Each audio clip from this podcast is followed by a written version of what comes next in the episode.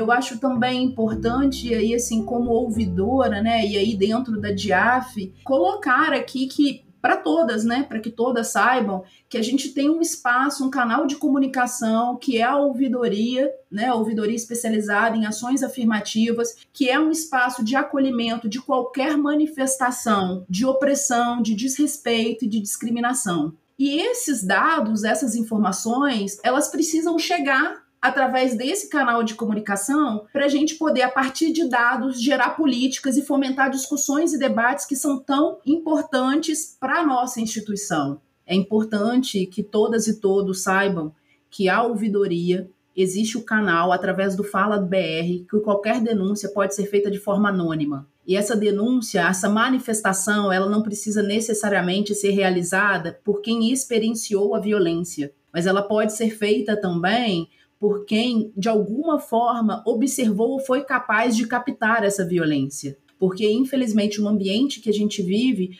todas essas questões são tão naturalizadas que, às vezes, a gente precisa de ter alguém que olhe para a gente e fale: isso é violência, isso é assédio. E, às vezes, numa situação de vulnerabilidade psicológica, emocional tão grande que não permite com que a vítima enxergue esse ato violento. E nós temos esse papel quando temos essa condição de expor e fazer com que essas manifestações cheguem de fato nos canais que são canais que são, na verdade, grandes potencializadores de discussões, de fomento de políticas, de ações e de estratégias.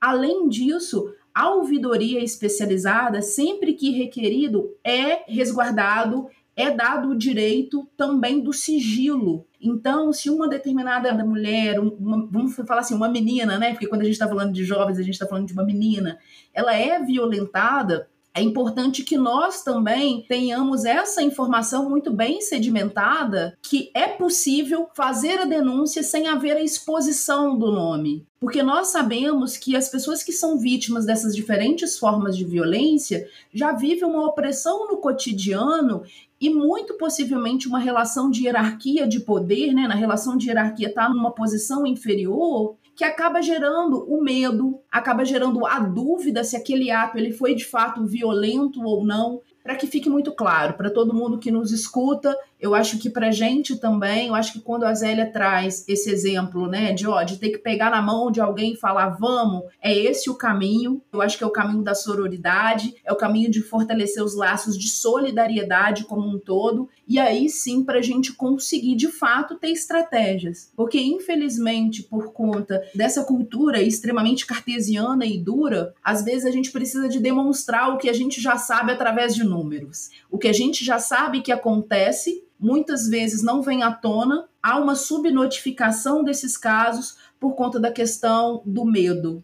Entendo que a questão da autoconfiança, a questão do incentivo a ser contrário a essa cultura do medo, a cultura da violência, da perversidade, ela é fundamental. Mas eu acho também que a gente tem um caminho que é um caminho coletivo, acho que é um caminho institucional e precisamos ter como meta acabar com todo e qualquer tipo de discriminação e que a gente possa caminhar no entendimento e, ao mesmo tempo, no desenvolvimento de ações institucionais que incluam acolher, respeitar e prover boas condições para que essas meninas, mulheres e também para que nós, obviamente, possamos nos desenvolver em toda a nossa potencialidade e assim contribuir para uma outra sociedade.